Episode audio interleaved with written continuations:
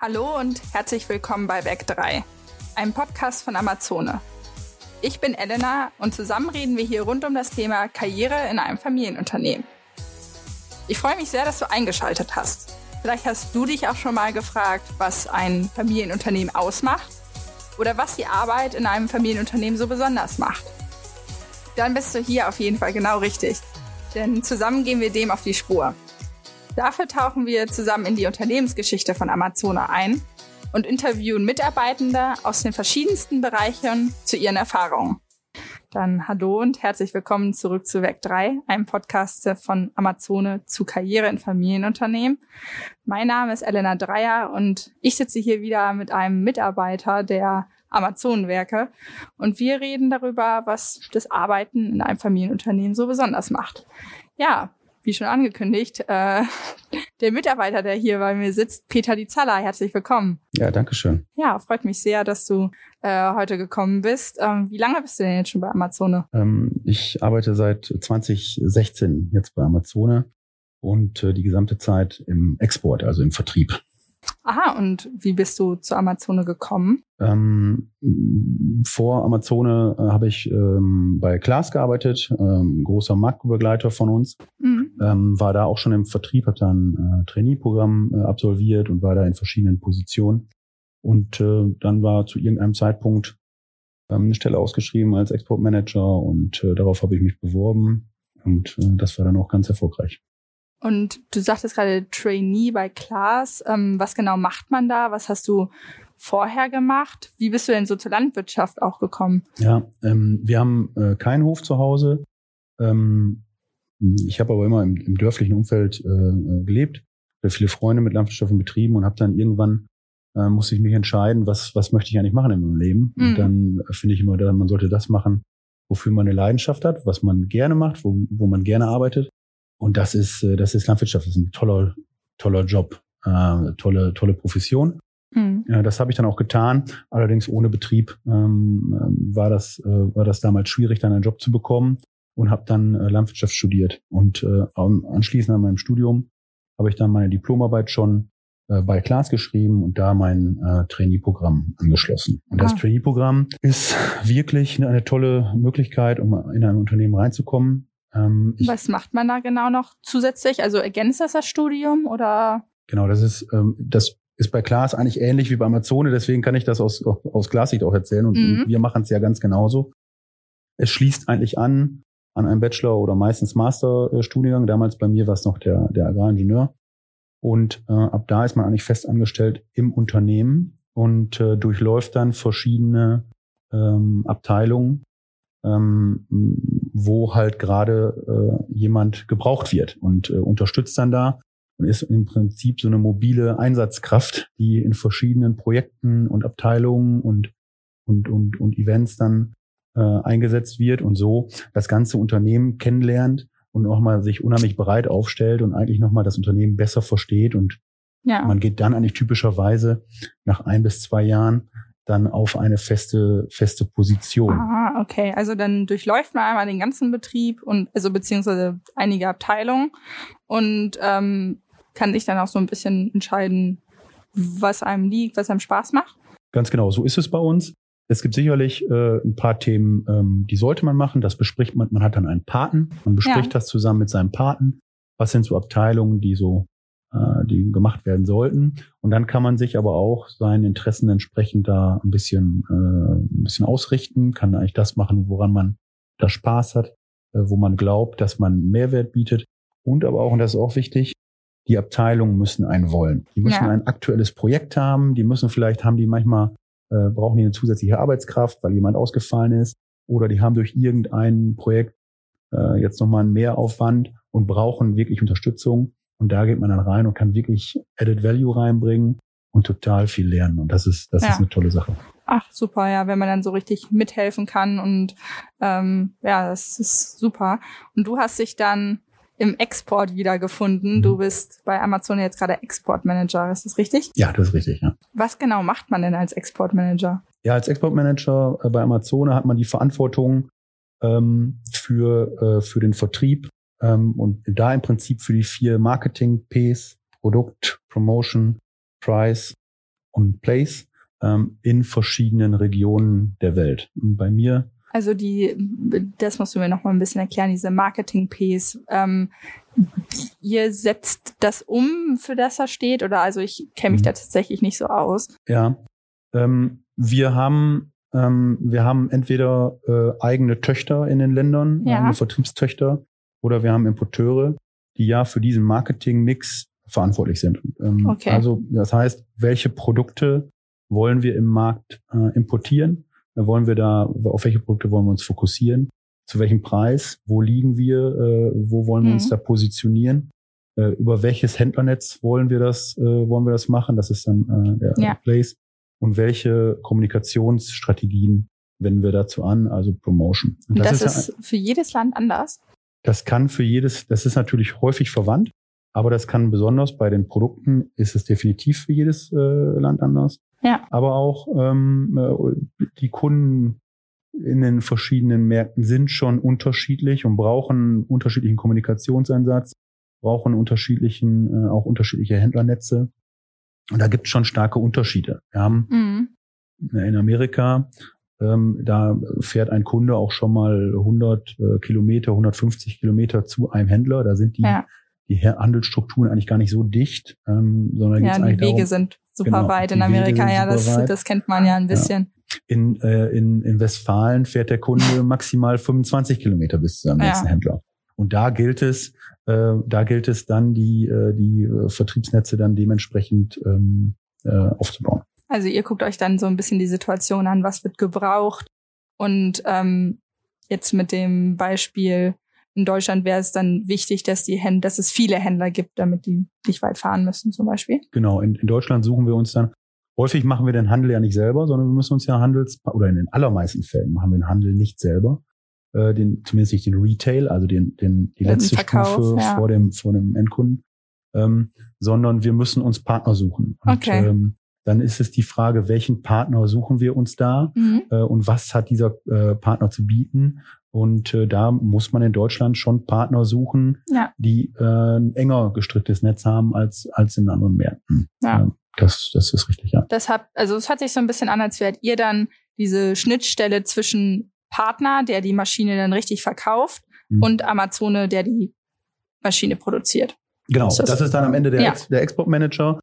Äh, der Exportmanager hält den Kontakt zu den äh, Ländergesellschaften ähm, und ist mit diesen Ländergesellschaften dann äh, eigentlich ja, täglich, wöchentlich, monatlich ja. äh, in Diskussion über diese, diese Themen, äh, diese vier Marketing-Ps. Das können natürlich manchmal ganz tagesaktuelle Sachen sein, ja, dass auf einmal ein mhm. Bedarf mhm. besteht, wir müssen eine Maschine organisieren oder, ähm, oder eine Vorführung. Ähm, ähm, oder, oder es geht einfach mal um, um irgendeinen Instagram-Post oder so. Das ist also total ja. Tagesgeschäft. Mhm. Und dann aber auch wieder ganz strategische Themen, auch mal drei, vier, fünf Jahre nach vorne gucken. Wo wollen wir da sein? Äh, wie wollen wir uns in den Markt entwickeln? Ja. Äh, wie wollen wir im Vergleich zum Wettbewerb dastehen? Diese Themen, diese Themen bearbeiten wir dann in den Ländern und sind da im Prinzip, ähm, wir sind immer im Werk, sind wir immer der, äh, vertreten wir eigentlich immer das Land. Ja. Und im Land vertreten wir eigentlich immer das, das Werk. Werk. Okay, so, so sind ja. wir dann die Schnittstelle. Genau. Ja, super interessant. Und für welche Länder machst du das? Ich mache das für äh, Nordamerika, das ist bei uns äh, Kanada, äh, äh USA und Mexiko. Mhm. Äh, und dann für Südosteuropa, äh, äh, das ist Moldawien, Rumänien äh, und Bulgarien. Und als äh, kleinen Exot habe ich noch Israel dabei. Ah, und reist du dann da auch oft hin oder ähm, geht das mittlerweile auch alles ich meine, mit Zoom und Teams, ja. äh, mit der Entwicklung hat sich das wahrscheinlich auch ein bisschen zur Online-Kommunikation gewandelt, aber reist du sehr viel? Ja, ich reise schon noch viel oder jetzt wieder viel, äh, Gott sei Dank. Wir sind schon so 80 bis 100 Tage im Jahr in den Märkten unterwegs. Das ist auch wichtig, ähm, mhm. um mitreden zu können, um zu ja. verstehen, um ein guter Gesprächspartner zu sein, ja. um, um am Kunden zu sein und auch den Puls der Zeit zu spüren, um zu wissen, wo geht's hin, ja? Was, was für, was für ein Service müssen wir bieten? Wie muss unser Vertrieb, unsere Kommunikation aussehen? Und natürlich am wichtigsten, was für Produkte brauchen wir eigentlich? Mhm. Weil wir dann diese Informationen dann natürlich wieder, die wieder reintragen ins Werk. Und da müssen okay. wir äh, am, am Puls der Zeit sein und ganz vorne. Ja. Online-Kommunikation nimmt natürlich aber auch zu. Ähm, verbessert aber eigentlich nur die Kommunikation. Es ist nicht so, dass es ja. ein Ersatz ist, sondern wir kommunizieren eigentlich noch besser, noch direkter, noch Einfach schneller. regelmäßiger Einfach wahrscheinlich, regelmäßiger, ja. Ganz genau. Ja, super. Also muss man sich wahrscheinlich dann aber auch super gut mit den Maschinen auskennen, oder? Um deinen Job zu machen. Ja, eine gewisse äh, Leidenschaft für Landwirtschaft ist schon wichtig, äh, mhm. dass man sich nichts erzählen lassen kann, dass man ja. schon weiß, worüber wir hier reden ähm, und auch den, für den Kunden und für den, für den Händler ein guter Gesprächspartner ist, braucht man schon Wissen über unsere eigenen Produkte mhm. und auch über den Wettbewerb.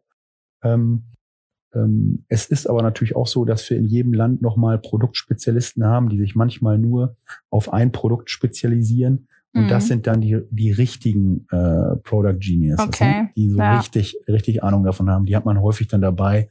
Da fragt Aha, man dann als Unterstützung. Um, weil man, weil wir natürlich ein unheimlich breites Produktportfolio haben, kann man nicht überall ja. ähm, ein Top-Profi Also sein. breites Produktportfolio in dem Sinne, dass einfach super viele Maschinen mit vielen Ausführungen gibt. Genau, richtig? ganz genau. Ganz ja, genau. gut, dann kann man vielleicht auch nicht immer alles wissen. Ja, unser Produktportfolio ist extrem breit und extrem tief und da kann man nicht immer alles, äh, alles wissen. Aber wichtig ist natürlich immer, dass man weiß, wo es steht und ja. äh, weiß, wo man sich darüber informieren kann. Ja, und du hattest ja ganz am Anfang erzählt, dass du vorher bei Klaas warst. Das mhm. ist ja nun auch ein Familienunternehmen. Scheint dir ja zu liegen oder zu gefallen. Ähm, was ist dir denn vielleicht aufgefallen oder was ist, macht Familienunternehmen so besonders und das Arbeiten im Familienunternehmen? Was macht das so angenehm? Das Besondere am Familienunternehmen sind sicherlich, ähm, dass es nicht um kurzfristigen Erfolg geht, ja. ähm, wie vielleicht in so manchem äh, Aktienunternehmen, die da schon mal mehr vom, vom Finanzmarkt getrieben sind, sondern mhm. wir eigentlich in ähm, im längerfristigen Erfolg denken und manchmal für bestimmte äh, Themen einfach einen längeren äh, Atem, Atem haben, ähm, mhm. weil wir, weil die, weil die Zeitlinien einfach, einfach länger sind, weil wir eigentlich in drei, fünf, zehn, zwanzig Jahren äh, ja. denken. Ja. Aber äh, macht es das für euch angenehmer oder ist das vielleicht manchmal auch so ein bisschen, dass manche Pro Projekte irgendwie lange brauchen, um umgesetzt zu werden? Wie kann man sich das so vorstellen? Ja, wir machen es, wir haben halt die Zeit, es richtig zu machen. Ah, Und, okay. Ähm, das ist natürlich, das ist für, ich bin ungeduldig ähm, manchmal. Und das ist natürlich für ungeduldige Menschen manchmal dann schon schwierig ja. äh, oder nervig am Ende ist es aber sehr, sehr häufig richtig, okay. sich äh, besonders für Großprojekte einfach Zeit zu lassen und die Dinge richtig mhm. dann zu tun. Und äh, die Erfahrung zeigt, dass, äh, dass, dass man damit einfach äh, Erfolg hat. Und äh, da auf so einen langen äh, Wissensschatz äh, zurückzugreifen, ist dann einfach hilfreich und macht es auch besonders. Ja. Bei uns zum Beispiel Unternehmen ist es besonders, dass ja, äh, du hattest ja schon den, den ersten Podcast mit deinem, mit deinem Großvater, äh, dass wir den ähm, hier immer noch auf dem Flur treffen, fast täglich und nochmal über die Themen und das Geschäft sprechen ja. können. Und das ist interessant ist dann, dass sich Themen immer wieder wiederholen. Also ja. dann äh, unterhalte ich mich mit, mit, mit Herrn Klaus, äh, Klaus Dreier über Logistik nach Nordamerika. Und dann erzählt er mir, wie er es eigentlich vor 30, 40, äh, 50 Jahren gemacht hat. Ja. Und die Themen und die Herausforderungen sind eigentlich häufig ähnliche. Und er kann dann immer noch mal den einen oder anderen Tipp geben oder noch mal den, die eine oder andere gute Frage stellen. Ja. Und das macht es, das macht es schon im, im, im, im Familienunternehmen wirklich besonders, muss mhm. ich schon sagen. Merkt man das denn? Ähm, also hast du auch Kontakt dann oder zu den Geschäftsführern? Merkt man das ja? Wie ist das ähm, Verhältnis so oder beziehungsweise auch die Unternehmenskultur? Ja, ich glaube, dass das schon bei uns was Besonderes ist. Ähm, ich glaube, dass bei uns die Geschäftsführer und auch die Eigentümer äh, sehr ansprechbar sind. Ähm, mhm. ähm, das hängt natürlich äh, auch immer ähm, davon, äh, bei mir ist es so, dass ich sehr nah auch äh, daran sitze, rein, rein örtlich. Ähm, das hilft natürlich, wenn man dann so, okay, schon mal den, den Eigentümer dann beim, an, an der Kaffeemaschine trifft. Ähm, aber ich glaube, das gilt auch grundsätzlich für jeden anderen Mitarbeiter. Ich glaube, ja. wer einen Termin möchte, der bekommt auch einen und äh, findet auch äh, äh hat auch äh, findet auch ein offenes Ohr. Zwar vielleicht nicht immer sofort am selben Tag, aber äh, zumindest irgendwann. Und das macht es dann schon besonders. Und damit hat man auch dann mhm. ähm, einen direkten Einfluss aufs Unternehmen. Weil wenn mhm. einen was schmerzt, wenn man, wenn man eine Idee hat, wenn man, wenn man glaubt, da ist noch Potenzial oder wir müssen was anderes machen, ähm, dann muss so eine Idee durchläuft dann nicht tausend Gremien, sondern man kann es eigentlich direkt, ähm, direkt ganz oben anbringen. Und ähm, manchmal gelingt es einem dann auch in kleineren Runden, solche Themen dann sehr schnell und direkt, äh, also Ideen schnell und direkt umzusetzen. Und mhm. das macht unheimlich viel Spaß, dieses, dieses, dieses direkte, dieses direkte Arbeiten ja. und ist, glaube ich, auch ein Unterschied zu größeren, größeren äh, Aktienunternehmen. Ja. Ähm, würdest du sagen, dass das jetzt auch besonders für Familienunternehmen dann steht, eben, dass man diese schnellen Entscheidungswege hat? Ja, ähm, ich, wie gesagt, ich würde nicht immer sagen schnelle Entscheidungswege, so, aber kurze okay, Entscheidungswege. Ja. aber ich glaube schon, dass das äh, für ein, äh, für ein Familienunternehmen schon, ja. ähm, schon steht. Für Familienunternehmen und, und Startups. Mhm. Ähm, ich habe mal, äh, ich wollte mich, ich wollte unser Unternehmen in, in Nordamerika mit dem Claim Startup since 1883 ähm, bewerben, konnte mich da nicht durchsetzen. Aber ich, ich glaube, es passt ganz gut. Ja, wir, wir ja. haben einige, einige Elemente, die ein Startup hat, also diese schnelle Kommunikation oder diese direkte Kommunikation, dieses in kleinen Teams was besprechen ja. und es dann auch so tun, es dann auch umsetzen schnell. Ja. Äh, mal in, auch mal in einen Sprint gehen. Äh, das ist schon besonders für Familienunternehmen und Startups. Ja. Und äh, da sehe ich uns, äh, uns auch. Ein Riesen-Startup sind wir dann quasi. Wir sind ein Riesen-Startup, ja. Das, Riesen das ist so. Ja, ja, ähm, ja du hattest gerade erzählt von, von den Projekten, die man so schnell umsetzen kann. Hast du da vielleicht so ein kleines Beispiel oder so, irgendwie was dir am Herzen lag, was du dann zur Geschäftsleitung gebracht hast? Ja, das war eigentlich ziemlich direkt ähm, am Anfang im Jahr ähm, 2016 haben wir eigentlich schon angefangen, ähm, ähm, dass ich die Chance bekommen habe, einen eigenen Vertrieb in Nordamerika aufzubauen. Mhm. Ähm, wir waren zum damaligen äh, Zeitpunkt hatten wir ähm, eine Person in Nordamerika, die für ja. uns ein bisschen im Markt unterwegs war, eigentlich dann äh, Importeure, also ähm, fremde, fremde Wholesale, nicht eigene Wholesale. Und ähm, ich bin dann äh, zurückgekommen, war ein paar Mal da und bin dann zurückgekommen und habe gesagt, unsere Produkte stimmen, ähm, der Markt ist groß, lass uns doch das, lass uns doch das selber machen, lass uns eine Vertriebsgesellschaft ja. gründen. Und äh, dann haben wir eigentlich äh, das analysiert. Wir haben eine gute PowerPoint-Präsentation gemacht, in, in, im Excel eine gute, äh, einen guten Business Case und äh, haben das eigentlich da auf, auf ganz gute Beine äh, stellen können, schon in der Theorie. Ja. Und konnten dann die Geschäftsführer äh, überzeugen und dann haben, haben dann eine Vertriebsgesellschaft gegründet. Und äh, heute, jetzt sind wir ja so sechs Jahre später, äh, arbeiten für uns in Nordamerika äh, mittlerweile äh, zwölf Leute. Äh, der, äh, der Umsatz hat sich signifikant erhöht. Wir sind erfolgreich und, ähm, und gehen nach vorne. Und das macht, das ja. macht, das hat viel Spaß gemacht. Das ist auch viel Verantwortung für eine Person. Also, dass du das eben so abschätzen durftest, so. Ja, ja, man sichert sich dann natürlich breit ab. Ne? Also man ja. redet mit vielen Leuten und ist ganz transparent in seiner Entscheidungsfindung und auf, welch, ja. auf Basis welcher Daten und, und, und Ideen man das entscheidet. Äh, aber am Ende trägt man diese Entscheidung da rein und sagt, ja. ey, komm, lass uns das tun. Und ähm, ja, das ist eine Verantwortung, aber die macht natürlich dann, die macht auch Spaß. Ja. Heute muss man sagen, steht die Verantwortung natürlich dann, wenn die Gesellschaft wächst und das Geschäft wächst, ist die Verantwortung natürlich auf ganz vielen verschiedenen Beinen und ist ganz breit aufge aufgeteilt. Ja. Ja, hört sich super an. Ich habe tatsächlich schon mal so ein bisschen, du hattest ja mal einen Podcast mit Stepstone gemacht mhm. und da hattest du erzählt, ähm, weil du geschäftlich auch so viel weißt, dass Privatreisen was ganz anderes ist. Willst mhm. du das vielleicht nochmal erzählen? Weil das ist, fand ich ganz interessant. Ja, ich, ich habe das damals erzählt und äh, Privatreisen ist halt häufig äh, man fliegt äh, ähm, äh, mit Wizz Air oder Ryanair in irgendeine äh, Haupt, eine europäische oder internationale Hauptstadt. Und dann kommt man in meine Hauptstadt an und dann ist man in irgendein Hotel und äh, geht in irgendein Restaurant und ja. guckt sich ein paar Museen an und genießt irgendwie äh, die Zeit äh, in der Stadt, in, der, in irgendeiner Stadt oder am Strand. Ähm, und dann reist man wieder weg und hat irgendwie eine gute Zeit gehabt. Man hat aber meistens doch wenig äh, Kontakt ähm, ähm, äh, zum Land. Ja? ja, fast, also zu den Locals da ja fast gar nicht. Oder? Und selbst als äh, Backpacker, wenn man mal ehrlich ist, äh, betritt man eigentlich häufig auch äh, äh, ausgetretene ja, Pfade. In seiner, also ich kann da ja auch aus meiner Generation, wir haben ja viele Leute, die dann nach dem Abi nach Australien gehen ja. oder so. Und äh, da ist man dann doch irgendwie schon wieder in der deutschen Bubble, außer am anderen Ende der Welt. G ganz genau. Und, und wenn man, und das ist ja auch nicht schlimm, das macht ja auch Spaß. Ja. als äh, in unserem Job.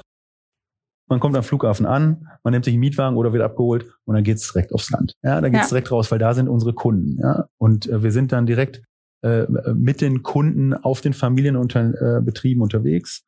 Landwirtschaft und Familie ist ja häufig ganz nah beieinander, ne, dass ja. man direkt, wenn man in dem in landwirtschaftlichen Unternehmen unterwegs ist, dann auch direkt bei der Familie ist. Und man ist dann natürlich da auch in ganz anderen Hotels, in ganz anderen Restaurants und mit ganz anderen Leuten unterwegs und ist manchmal auch eine Woche zusammen mit äh, unseren Partnern da unterwegs. Und da diskutiert man natürlich dann auch über die verschiedenen Kulturen und Länder und Politik und Landwirtschaft. Und das macht schon Spaß. Ja, aber das freut mich ja sehr, dass du so viel Spaß dann bei der Arbeit hast. Also hört sich super interessant an. Gerade, dass man so richtig eintauchen kann in andere Kulturen, dass man sich in diesen anderen Markt auch reinversetzt. Ähm, echt ganz toll. Also ich danke dir vielmals, dass du deine Erfahrungen mit mir geteilt hast. Und äh, ja, möchte dir sehr fürs Interview danken. Ja, sehr gerne, habe ich sehr gerne gemacht, hat Spaß gemacht. Vielen Dank dafür. Ja, super. Ähm, falls ihr keine Folge verpassen wollt, dann ähm, folgt uns gerne auf den Social Media Kanälen. Die verlinke ich euch unten in den Show Notes. Und da bekommt ihr dann immer Bescheid, wenn eine neue Folge online ist. Falls ihr Fragen oder Wünsche habt, äh, könnt ihr uns auch gerne wieder bei Instagram schreiben unter Amazone-Careers. Und genau, ich freue mich auf jeden Fall dann auf eure Nachrichten und bis bald, bis zur nächsten Folge.